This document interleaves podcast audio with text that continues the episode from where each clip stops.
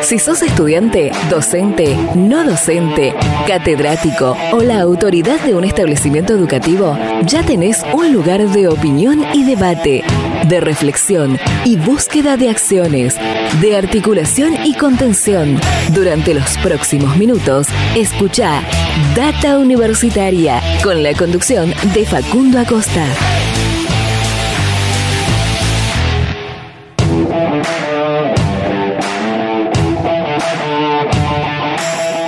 Hola, hola, hola, ¿qué tal? ¿Cómo les va? Bienvenidos y bienvenidas una vez más a este programa de universidades verdaderamente federal, independiente y objetivo, este Data Universitaria Radio que estamos comenzando, el programa número 39 del año 2022 de la tercera temporada de este Data Universitaria Radio.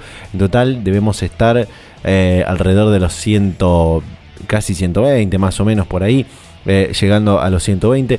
Eh, uno de los últimos también programas de este año 2022. Ya estamos cerrando esta tercera temporada y nos vamos a volver a encontrar seguramente en el año 2023 con lo que será la cuarta temporada de Data Universitaria Radio. Qué rápido que pasa el tiempo.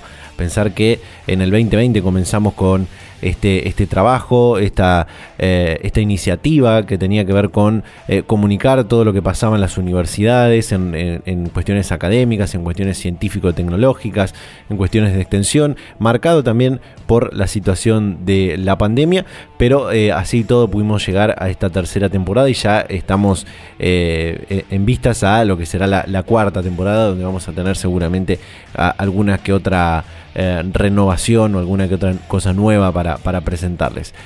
Bueno, hoy eh, un programa donde tenemos muchas cosas, eh, varias cosas distintas. En un ratito vamos a estar compartiendo una entrevista que realizamos esta semana con el rector de la Universidad Nacional de Quilmes, Alfredo Alfonso, con quien pudimos hablar de, muchísimos temas, de la actualidad de esta universidad, de eh, los modelos pedagógicos también que, lleva adelante la, Universidad Nacional de Quilmes y que trata de también como miembro, como rector coordinador de la red de, educación a distancia, tratar de también compartir ese modelo con las demás universidades que conforman el, Consejo Interuniversitario y bueno, vamos, y, de otros temas más. También vamos a estar hablando, ya que este, nombramos la educación a distancia, con la coordinadora de la Red Universitaria de Educación a Distancia del Consejo Interuniversitario, Verónica Weber, en principio para eh, comentar esto que tiene que ver con la, eh, el seminario, el seminario internacional que realizaron hace algunas semanas atrás eh, y que, bueno, han dejado varios, varios títulos y varias cosas para seguir trabajando y reflexionando, como por ejemplo esto de la nueva presencialidad o de los escenarios inéditos que tiene también la educación superior después de, lo que apareció en la, en la pandemia, esta cuestión forzada de la virtualidad que por supuesto que se puede mejorar eh, muchísimo más de, lo que conocimos hasta ahora. Y también eh, sobre el final vamos a estar compartiendo algo que pueden leer en nuestro sitio web datauniversitaria.com.ar en los próximos días. Van a poder leer esta, esta entrevista, pero vamos a estar compartiendo aquí eh, una parte de la realidad que atraviesan las radios universitarias. Eh, saben que este programa tiene contacto con las asociaciones, con las redes interuniversitarias. Hace algunas semanas atrás eh, compartimos lo que tenía que ver con las redes de las editoriales de las universidades nacionales. Bueno, ahora vamos a conocer eh, cómo está la realidad de las radios universitarias, las radios de las universidades nacionales a través del presidente de la Asociación de Radios de las Universidades Nacionales Argentinas, de Aruna, que siempre estamos en contacto y siempre tenemos ese trabajo de difusión con, Aruna eh, eh, de, todas sus actividades y bueno, con Claudio Añazgo, que es el presidente de, Aruna, estuvimos charlando sobre, sobre varios temas de, la realidad de las radios universitarias. Todo eso vamos a estar compartiendo en este 39 programa del año 2022, ya eh, ciento, no sé, 10 y pico por ahí, 116, 100 no, no, no, no llevo bien la, cuenta y siempre se me, se me, olvida. Pero bueno, más o menos debemos estar por ahí contando estas tres temporadas. Arroba Data Universitaria en Facebook, en Instagram, arroba DT Universitaria en Twitter, arroba Data Universitaria en YouTube eh, y durante toda la semana, por supuesto, en www.datauniversitaria.com.ar con muchísimas noticias, eh, muchísimas noticias eh, durante toda la semana Como por ejemplo, bueno, esta semana eh, se cumplieron 73 años del decreto de gratuidad universitaria, eh, un hecho seguramente muy importante para el sistema universitario argentino que posibilitó que muchos eh, trabajadores, hijos de trabajadores puedan llegar a la universidad, a la educación superior. bueno, hay una recopilación ahí de, datos y de historia que pueden consultar. otra noticia dice, Santiago del Estero replicará el modelo de fábrica de baterías de litio de la Universidad de La Plata. Con la firma de un acuerdo específico, avanza el proyecto para replicar en la provincia de Santiago del Estero el modelo de fábrica de celdas y baterías de litio que lleva adelante la Universidad Nacional de La Plata en alianza estratégica con la empresa IPF Tech o IPF Tecnología. En este caso, el proyecto provincial apunta a la fabricación de tecnología aplicada al desarrollo de baterías para automóviles y vehículos eléctricos. Otra noticia, firmaron nuevos convenios de la segunda etapa del plan de infraestructura universitaria. Esta segunda etapa del Programa Nacional de Infraestructura Universitaria contempla la realización de más de 150 obras entre aulas, laboratorios y bibliotecas en todas las universidades del país. Este programa eh, se lleva adelante en conjunto entre el Ministerio de Educación a través de la Secretaría de Políticas Universitarias y el Ministerio de Obras Públicas de la Nación y recibe financiamiento internacional del Banco de Desarrollo de América Latina y eh, contempla una inversión total de 34.980,2 millones de pesos. Eh, otra noticia tiene que ver con eh, Agustina Rodríguez Sá, continuará siendo rectora de la Universidad Nacional de los Comechingones hasta 2026 porque esta universidad celebró la segunda asamblea de sus ocho años de historia para elegir quién conducirá la institución de la eh, educación superior de Villa de Marlo en el periodo 2022-2026 y teniendo en cuenta que es de, desde el 2018 la única persona en dirigir esta universidad es la magister Agustina Rodríguez A, hija del expresidente y senador eh, Rodríguez A y sobrina del actual gobernador de la provincia de San Luis. Bueno, eh, fue elegida de forma casi unánime, ¿no? De forma unánime por toda la comunidad universitaria de esta universidad para conducir por otros cuatro años esta casa de altos eh, estudios. También eh, algo que si bien no tiene que ver del todo con la universidad, pero también eh, lo podemos abordar, tiene que ver con que asumieron los integrantes del Consejo de la Magistratura Nacional que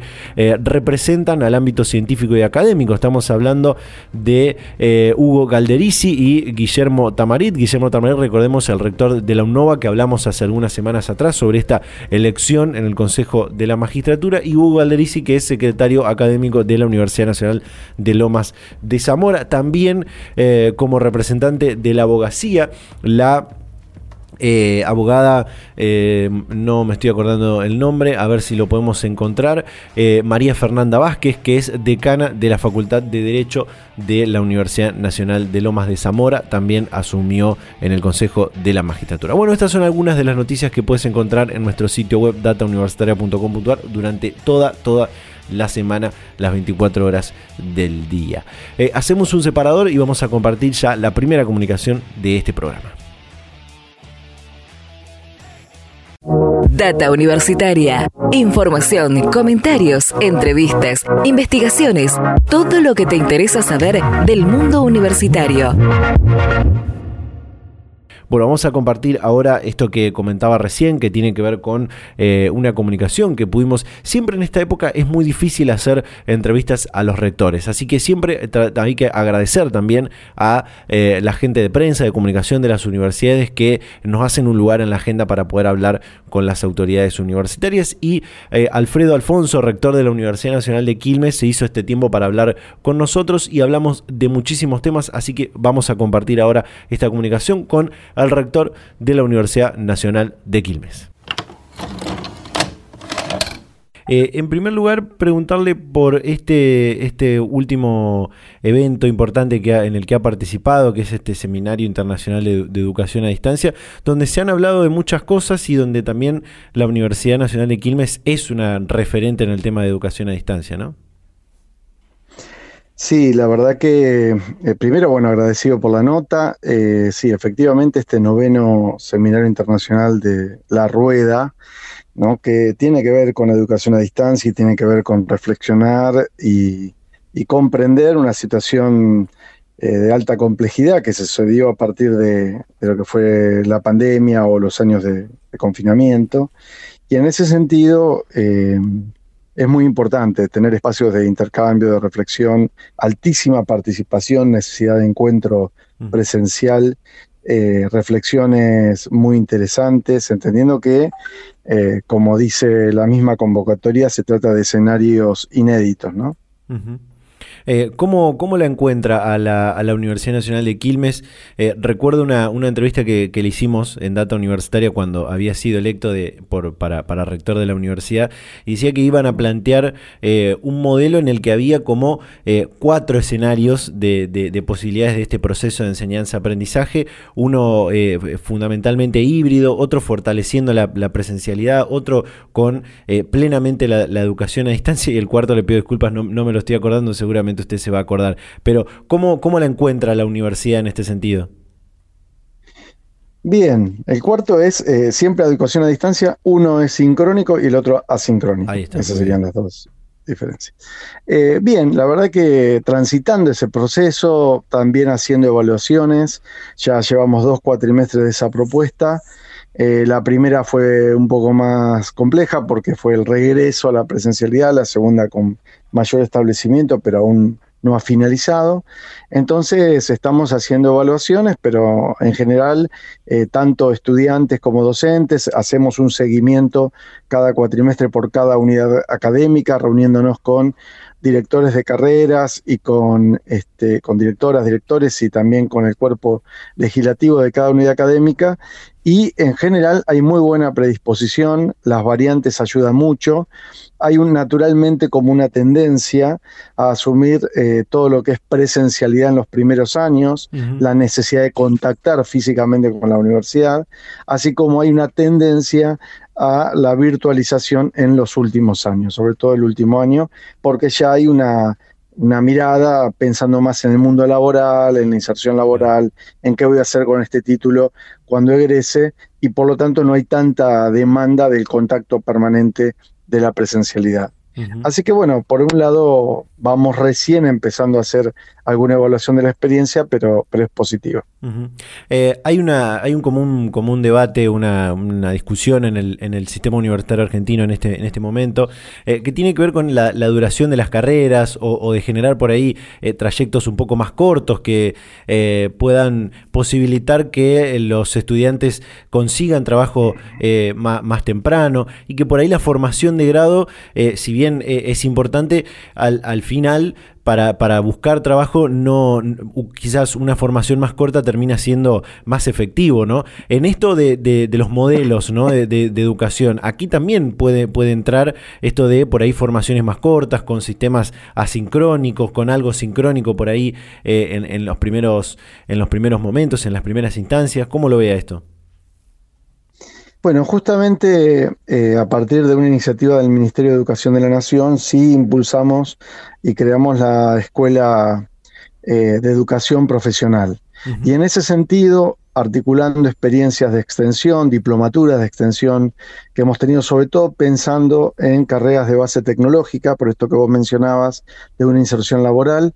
Y esas carreras que tienen una, eh, que tienen una formación básica en, en cuestiones como servicios informáticos, sistemas informáticos eh, y todo lo que es este, también cuidado y robótica y mecatrónica, pero inicial y básica, articulan con nuestras carreras de pregrado y las carreras de pregrado articulan con las carreras de grado. Es decir, la idea es lograr en, un, en una posibilidad de una formación, en el caso de extensión, que no lleve más de un año, en el caso de, las de pregrado, que no lleve más de dos años y medio, tres años, y en cada instancia tener ya una acreditación, una certificación académica universitaria. En el caso de extensión, no es una certificación de título habilitante, pero sí es una certificación de la universidad. En el caso de pregrado, ya tiene eh, título habilitante y así, por supuesto, en el grado también. Es decir, lo que hacemos es reconocer trayectos formativos a partir de darle la posibilidad a las y los estudiantes que su formación tenga una validez automática en el escenario social, como para no perder también ese, esfuerzo que se va haciendo en el desarrollo formativo. Nos encontramos que había carreras de 5 o 6 años o 7 años, en el cual si no se tomaba el título, si no se llegaba al título, era como que no se había cursado, ¿se entiende? Y entonces ahí había una, una, pérdida de esfuerzo y falta de reconocimiento cuando hay todo un trayecto formativo y una cantidad importante de recursos incorporados este, del conocimiento que no estaban siendo validados. Totalmente. Eh, e, ese es otro también eh, otro debate también interesante del tema de la, de la certificación de saberes para, para el mercado laboral, ¿no? que, que se está dando en el sistema universitario. Quiero preguntarle, eh, para, pasar a otro tema e ir abordando diferentes temas, lo que hablábamos antes de los, modelos eh, educativos que, plantea la, Universidad Nacional de Quilmes y si ve la posibilidad, justo en, estas últimas dos o tres semanas hubo varios encuentros eh, con muchos rectores, rectoras de, universidades argentinas y también de la FIESA, donde hubo universidades de, otros países, si, si ve que hay esta posibilidad de que el sistema universitario en su conjunto pueda tomar este este, estos modelos, digo, lo, eh, fortalecer la, virtualidad asincrónica, la virtualidad sincrónica, eh, fortalecer la presencialidad quizás o, dejarla más para los primeros años. Eh, ¿cómo, ¿Cómo ve esta posibilidad? ¿Cómo lo ve el sistema universitario en este sentido? Bueno, nosotros como Universidad Nacional de Quilmes tenemos la responsabilidad de presidir la Comisión de Asuntos Académicos del Consejo Interuniversitario Nacional. Entonces ahí en ese marco Venimos discutiendo distintos ejes que propuso el Ministerio articulado con el SIN y uno de ellos tuvo que ver con justamente la referencia a la bimodalidad, educación remota, hibridez, este, formas mixtas o como cada institución le fue llamando en pandemia o previamente a la pandemia.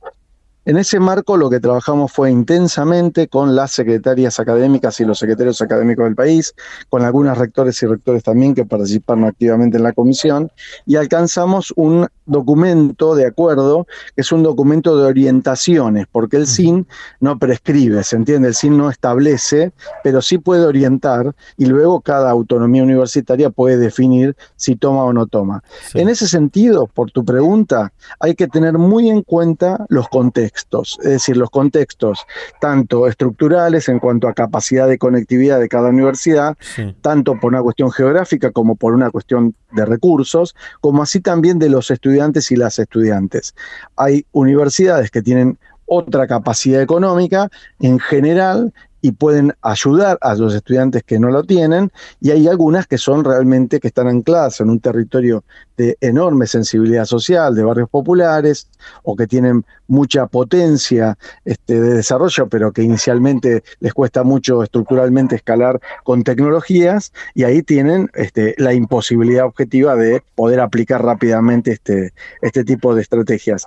Pero nosotros consideramos que es muy importante todo lo que venimos desarrollando y articulando siempre en diálogo, siempre por consenso, y esto fue aprobado no solamente por el Comité Ejecutivo del CIN, sino también por el plenario de rectoras y rectores de todo el país, que reúne 57 universidades públicas. Sí, sí, sí.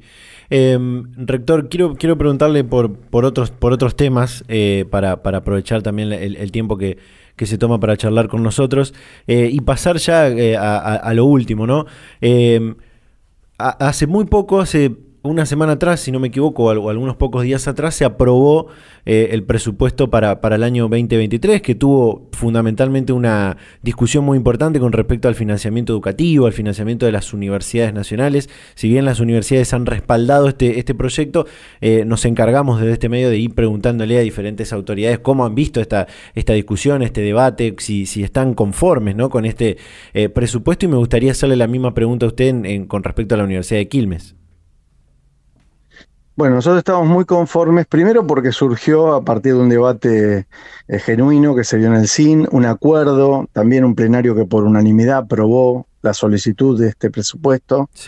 Tuvimos un diálogo muy importante con el ministro de Educación y con el ministro de Economía, justamente avanzando en, la idea de estar un poco más seguros de la importancia que se le da en las altas esferas de gobierno eh, al, valor agregado del conocimiento y, recibimos un fuerte respaldo en ese sentido que se corroboró luego cuando se aprobó el presupuesto.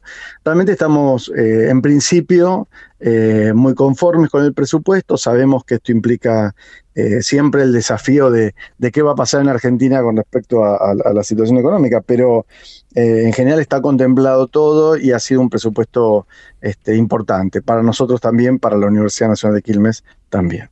Excelente.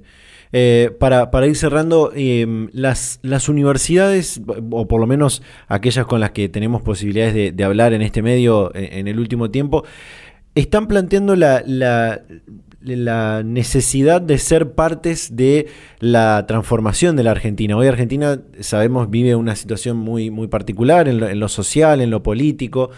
Eh, y, las universidades buscan ser motor de esa, de esa transformación, de, de, esas eh, brechas que hay que intentar cerrar. Y me gustaría preguntarle desde, desde su mirada, de, como, como rector de, una universidad importante de, la provincia de Buenos Aires, ¿cómo ve este, esta, esta articulación que puede tener, o, mejor dicho, más que articulación, cómo las universidades pueden ser ese motor de, la transformación de la, de la Argentina para los próximos años? ¿no?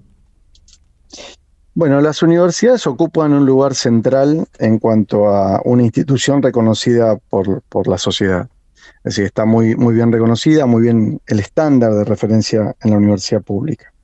En ese sentido, eh, creo que es fundamental que protagonicemos las universidades públicas todas las articulaciones vinculadas a nuestro, nuestro capital simbólico, que es el conocimiento, eh, y que lleguemos a la mayor cantidad de posibilidades que podamos ofrecer.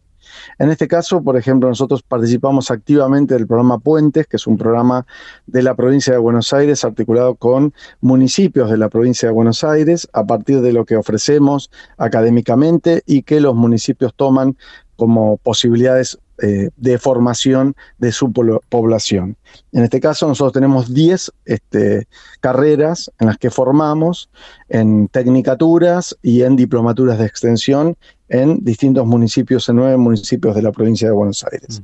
Eso por un lado. Por otro lado, creo que eh, estos 40 años de democracia que ya empezamos a considerar como, como una llegada al 30 de octubre de 2023, eh, nosotros tenemos un programa que habilita, el programa de los 40 años de democracia, permite establecer vínculos, articulaciones, debates, reflexiones en el marco de las universidades de los distintos sectores de la sociedad, empresarios, trabajadores, organizaciones sindicales, eh, por supuesto, distintos estamentos de la formación y de la educación, eh, las referencias vinculadas a distintas temáticas, eh, no solamente cuestiones vinculadas a derechos humanos o vinculadas a ciencia y tecnología, sino las distintas aristas que permiten un espacio de reflexión y creemos que la universidad debe ser ese lugar que propicie ese espacio de reflexión de los distintos sectores del país, un poco también para, para, referir lo que significa 40 años de democracia en nuestra historia y también para ver todo lo que podemos, lo que hicimos y lo que podemos hacer si continuamos así, ¿no? Continuamos desarrollando este, en el marco de, de una democracia que se ha consolidado y que esperamos que continúe así.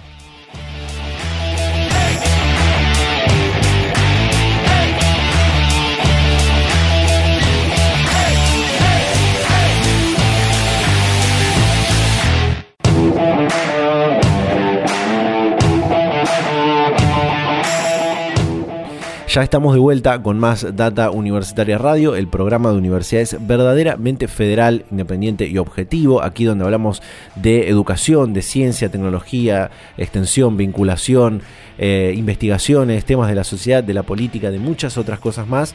Eh, ahora vamos a hablar de algo que tiene que ver eh, eminentemente con la educación, porque como comentaba en la apertura, hablamos durante la semana con Verónica Weber, que es coordinadora perdón, de la Red Universitaria de Educación a Distancia, una red que trabaja por generar diferentes lineamientos acerca del abordaje de la educación a distancia en las universidades argentinas, una red que lleva más de 30 años trabajando la educación a distancia, entonces pudimos hablar de todos estos temas, de cómo era también trabajar la educación a distancia hace 30 años atrás y cómo lo es ahora, eh, y también esto de la nueva presencialidad, los escenarios inéditos que tiene la educación superior eh, argentina por delante y muchos otros temas más. Compartimos.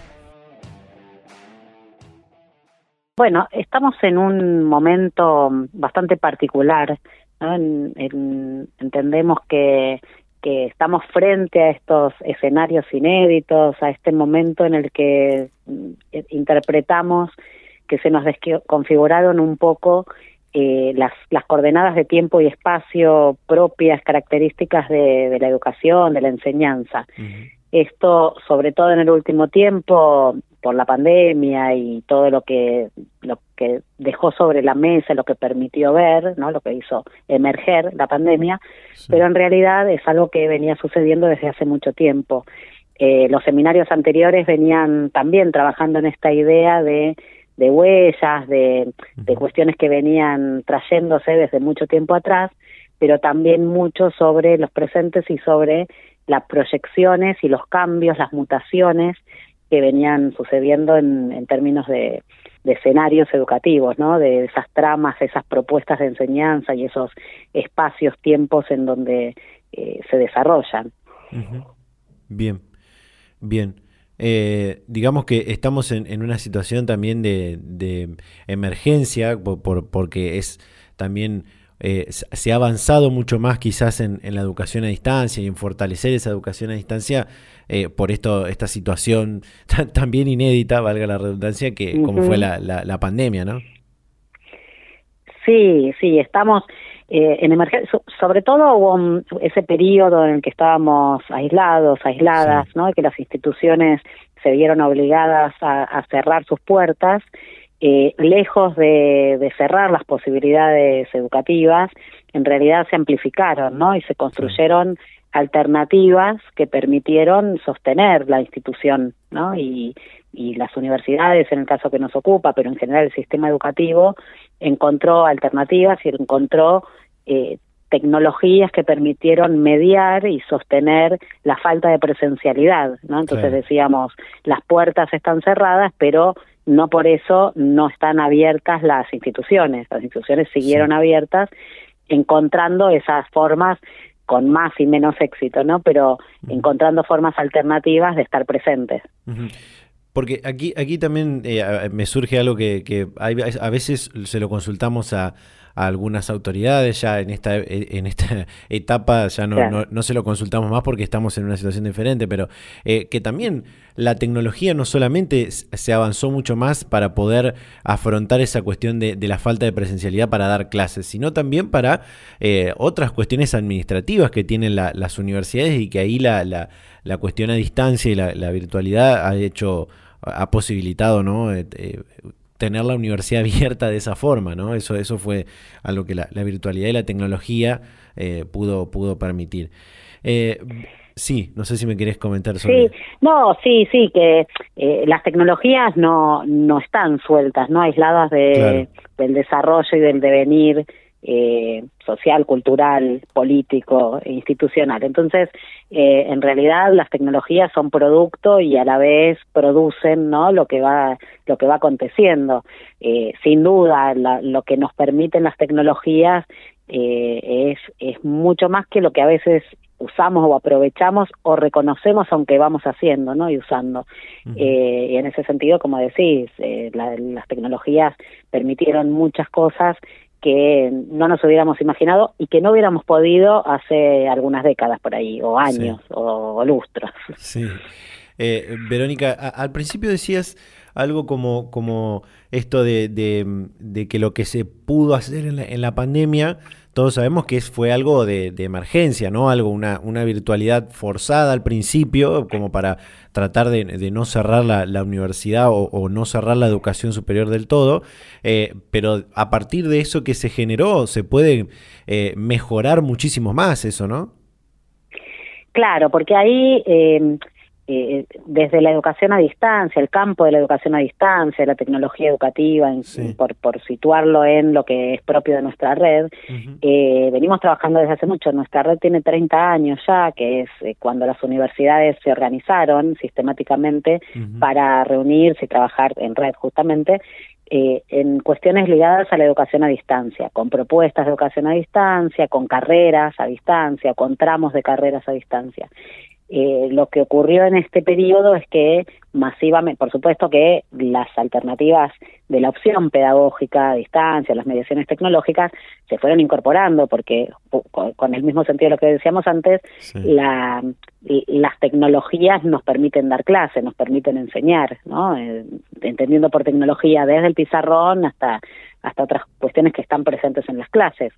Ahora, eh, lo que lo que posibilitó, o no posibilitó, lo que obligó la, la pandemia fue a cerrar todo otro tipo de, de mediación, no tecnológica, no digital, para ponernos frente a la espada de la pared, ¿no? Entonces todos los docentes, las docentes, aún los más resistentes, las más resistentes a la incorporación de tecnología digital, se vieron en la necesidad de hacerlo. Entonces, como decís, por un lado fue un gran desafío, un gran experimento social, ¿no? Tener que dar clase de otro modo.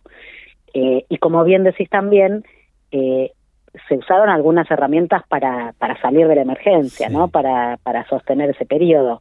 Pero, y, y si bien en algunos casos se, aprovecharon un montón de, de, recursos, de herramientas, pero sobre todo de saberes relacionados con, con la modalidad y con esta opción pedagógica, eh, no es que todos los docentes, todas las docentes pudieron valerse rápidamente de todo ese saber, esa, esa forma de enseñar que tiene que ver con una modalidad que viene construyendo un campo muy complejo, ¿no? Que es cómo se enseña en la distancia, eh, con, qué herramientas, con qué recursos, interpretando de qué modo el aprendizaje. Eh, entonces, ahí hubo una gran situación en la que todos experimentamos, todas experimentamos, en algunas instituciones con más apoyatura y más integración, digamos, y más este, posibilidades institucionales y, apoyaturas, pero en muchos casos lo que se hizo no, no llegó a, a, desplegar, digamos, todo ese saber y lo que nosotros planteábamos en algún momento como un riesgo, ¿no? El, el creer que esa virtualización de emergencia, como se dio en llamar por muchos y muchas, eh, que, no se creyera, digamos, en los las docentes que eso era lo que podía ser la educación a distancia, ¿no? Hay mucho más que puede ofrecer la educación a distancia que no se construye en una semana, dos semanas ni en dos, tres meses.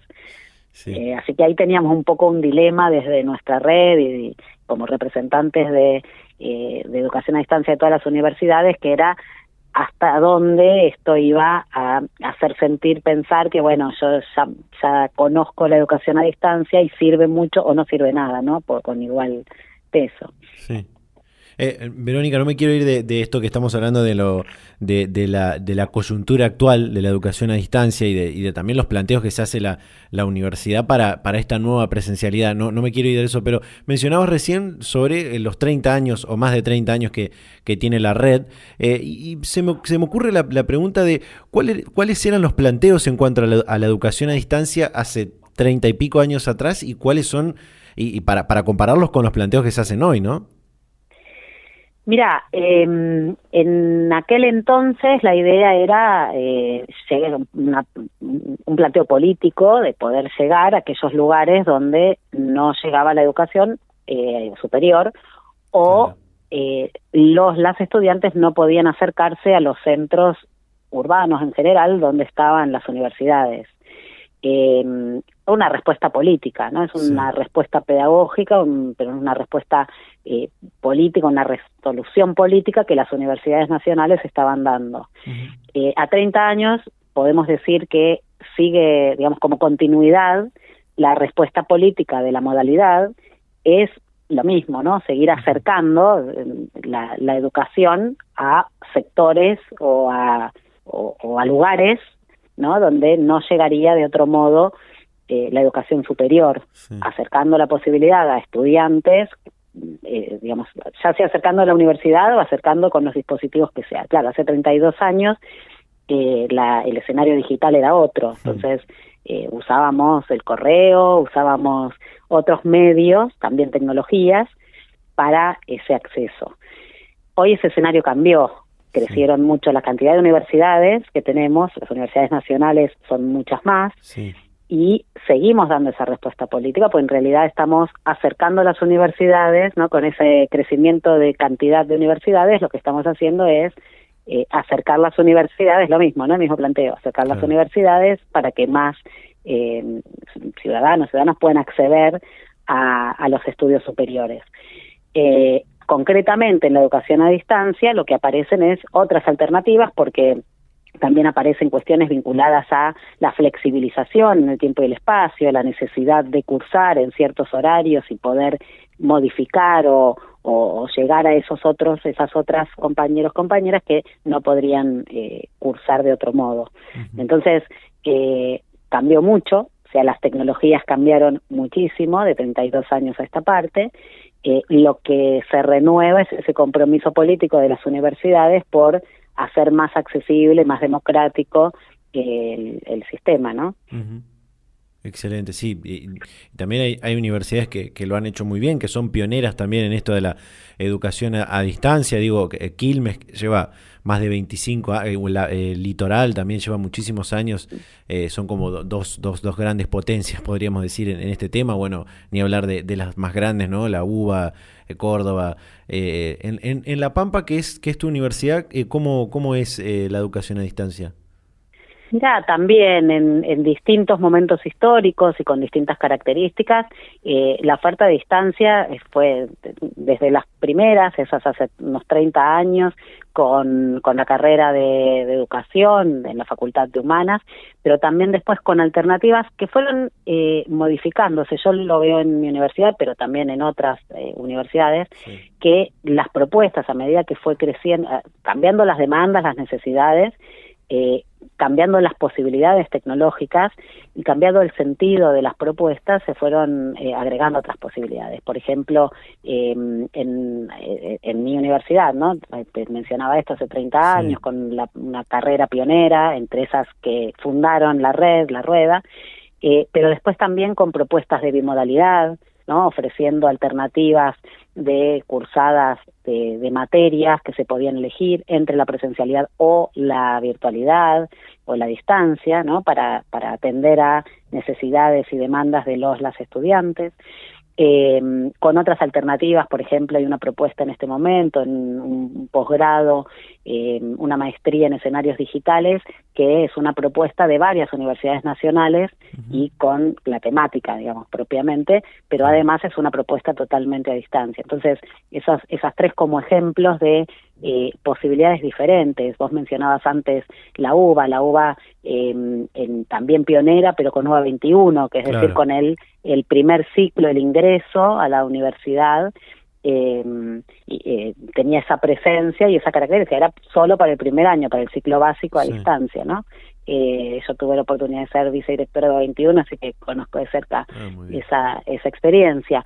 Eh, y así el litoral, la compañera del litoral, justamente es la en la co-coordinación de la rueda está eh, la Universidad del Litoral y viene trabajando desde hace mucho tiempo, como Quilmes también, que cada una, yo te diría, fueron pioneras en distintas formas de concebir el, la modalidad de distancia, porque hay mucho de la necesidad de los proyectos propios de las instituciones en las que se originan estas propuestas, también las tecnologías eh, que están eh, eh, que están digamos, sólidas en el momento en que se crean esas propuestas, las características del crecimiento, este, como estábamos diciendo, de las propias universidades nacionales, las posibilidades y necesidades de los las estudiantes que van requiriendo, reclamando distintos tipos de posibilidades de cursada.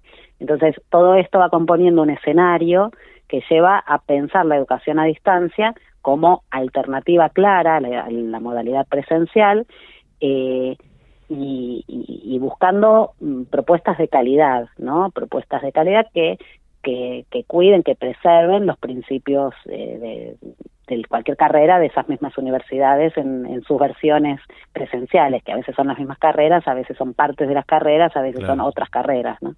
Claro. Eh, Verónica, para, para, ir cerrando, em, quiero, quiero preguntarte, volver un poco al principio, pero preguntarte algo que, se, se, me, se me acaba de venir. Eh, volver al principio en cuanto a esto de los escenarios inéditos, pero también con esta, esta idea creo que hubo una, una, charla, un, un taller que, hicieron con, con, esta temática, esto de, los, de la nueva presencialidad, mejor dicho, eh, que está dentro de los escenarios inéditos, entiendo. Eh, pero preguntarte, eh, por un lado, el planteo que se hace sobre esto, sobre los escenarios inéditos y, sobre esta nueva presencialidad, y también cómo ves como coordinadora de, esta red las posibilidades que hay dentro del sistema universitario de, plantearse realmente esto de la, de la nueva presencialidad. Y, sí, ahí lo que apareció con mucha fuerza y lo mismo, ¿no? Se, se visibiliza en la pandemia, pero no es producto de la pandemia exclusivamente.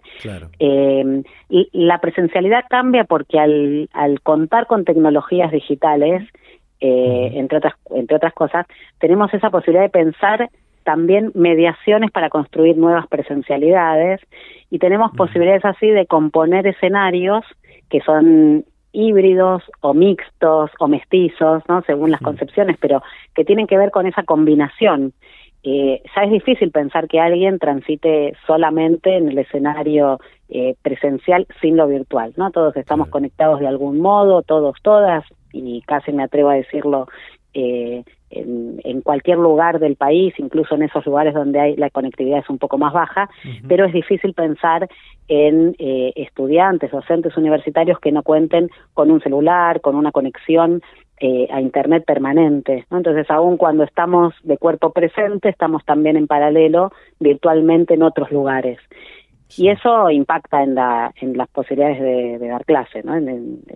concretamente en cómo construir eh, la, esas presencialidades, porque la presencialidad ya no es solamente estar de cuerpo presente, sino que también habilita un montón de otras posibilidades que van desde una mediación, una videoconferencia, ¿no? Que, nos permite estar presentes, pero a lo mejor no compartir el espacio, o bien eh, tener una clase que en lugar de durar dos horas puede durar una semana porque se desarrolla en un entorno virtual, ¿no? En un eh, en, en una red o en un campus virtual.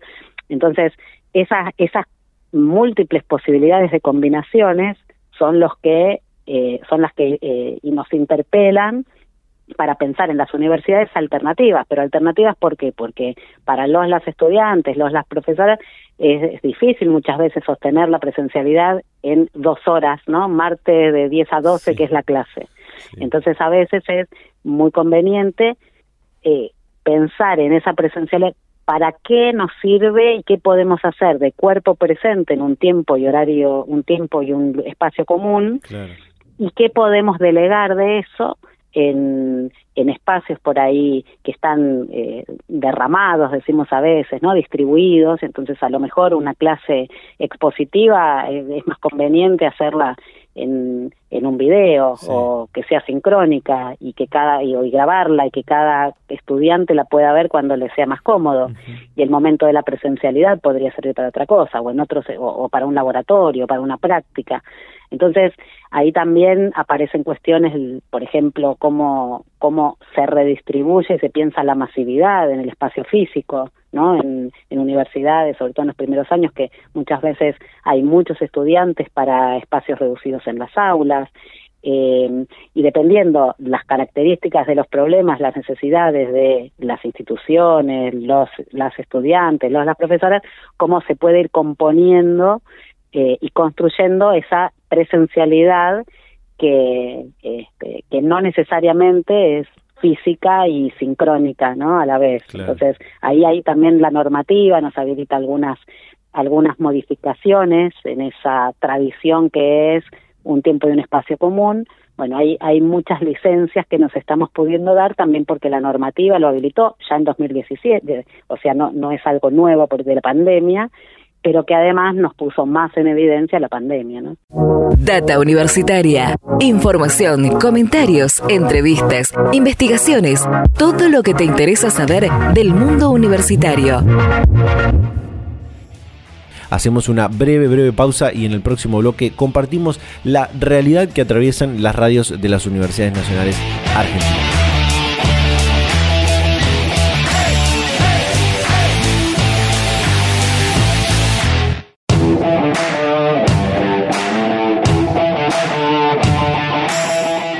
Volvemos con más Data Universitaria Radio, ya encaminados al cierre final de este 39 programa del año 2022 en la tercera temporada de este ciclo radial eh, federal de universidades, porque como decimos siempre, llegamos eh, a toda la República Argentina, desde Jujuy hasta Tierra del Fuego, con este programa eh, de radio de, universidades. y hablando de radios de universidades, como decíamos durante todo el programa, íbamos a conocer cómo es la, realidad que atraviesan las universidades, las radios de las universidades argentinas.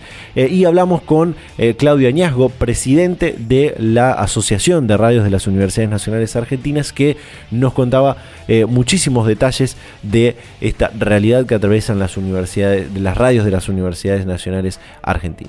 Compartimos. La, realidad es que estamos trabajando eh, en conjunto, estamos generando acciones muy importantes para el sistema universitario en sí, en cuanto al crecimiento de los medios universitarios. Eh, la realidad también incluye una situación complicada en cuanto al financiamiento, como toda la Universidad de Argentina, y en los medios se siente un poquito más, teniendo en cuenta que nuestro perfil eh, depende mucho de, los presupuestos universitarios y la generación de, ingresos o recursos propios es un poco más complicada, ¿no?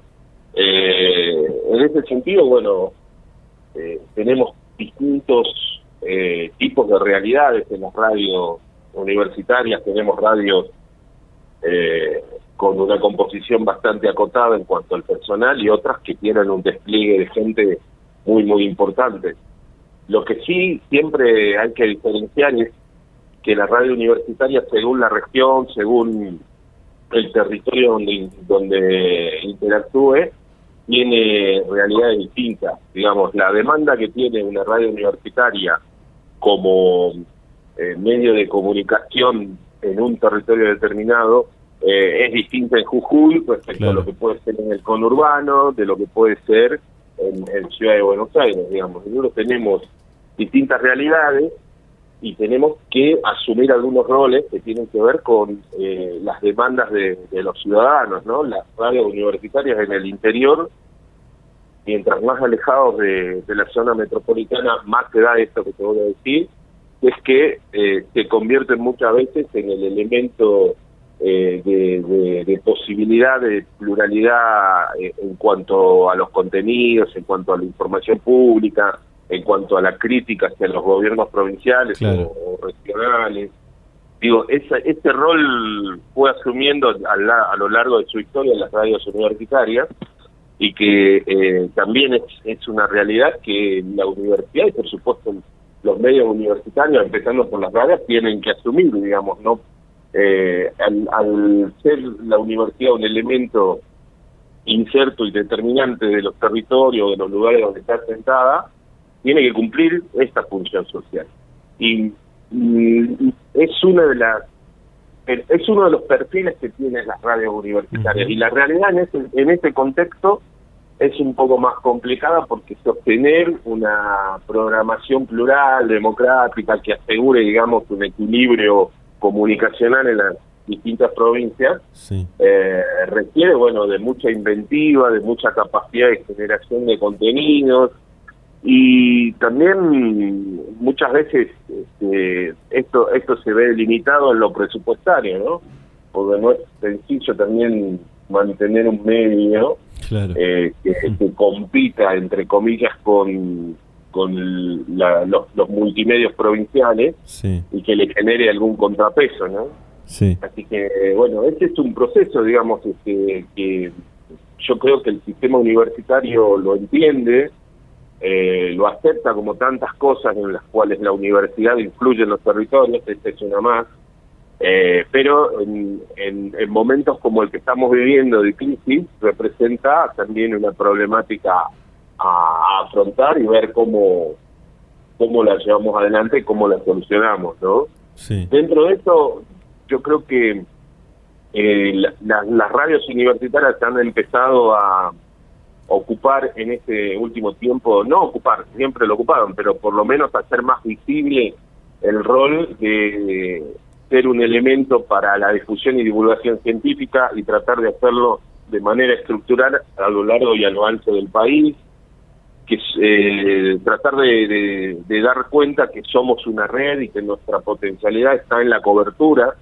Siempre decimos nosotros que la segunda red más importante de radios públicas es la red de radios universitarias, que tienen algo distinto respecto a las otras redes existen, tanto públicas como privadas, que en general son concéntricas respecto a la zona metropolitana. Nosotros, la verdad que eh, no, siempre nos, no, nos llena de orgullo saber que somos una, una red totalmente descentralizada, no hay una referencia concéntrica en cuanto a la producción de contenidos o de agenda, sino que es este, muy, muy diversa y variable en cuanto a, prioridades que, que, vamos fijando incluso de acuerdo a, las necesidades o, visiones de cada uno de los de los integrantes de esta red, ¿no? Entonces eh, es más o menos yo a veces lo, visualizo algo así como como la internet, ¿no es cierto? En internet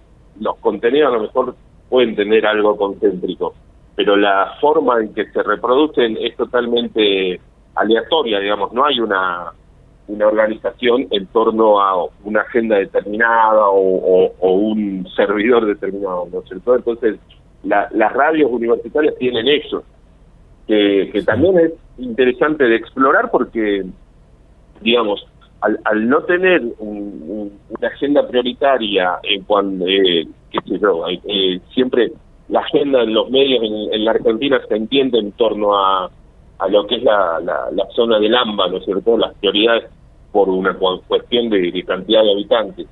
Al no tener esa, eh, esa, esa lógica, eh, muchas veces nos sorprendemos con, con lo que podemos priorizar como agenda y divulgarlo hacia todas las emisoras, ¿no? Eh, algún descubrimiento de los miembros de la Universidad Nacional de Tierra del Fuego que investigan el océano, por ejemplo, y, y, hacen algunas cosas muy muy interesantes que se convierten prioritarios para todas las para todas las radios y está totalmente fuera de del espectro eh, mediático más este, metropolitano, ¿no? Esas son algunas de las cosas interesantes de las radios universitarias. Y después lo que estamos tratando de generar es procesos de capacitación que permitan a los colectivos de las radios hacer frente también a los nuevos desafíos, ¿no es cierto?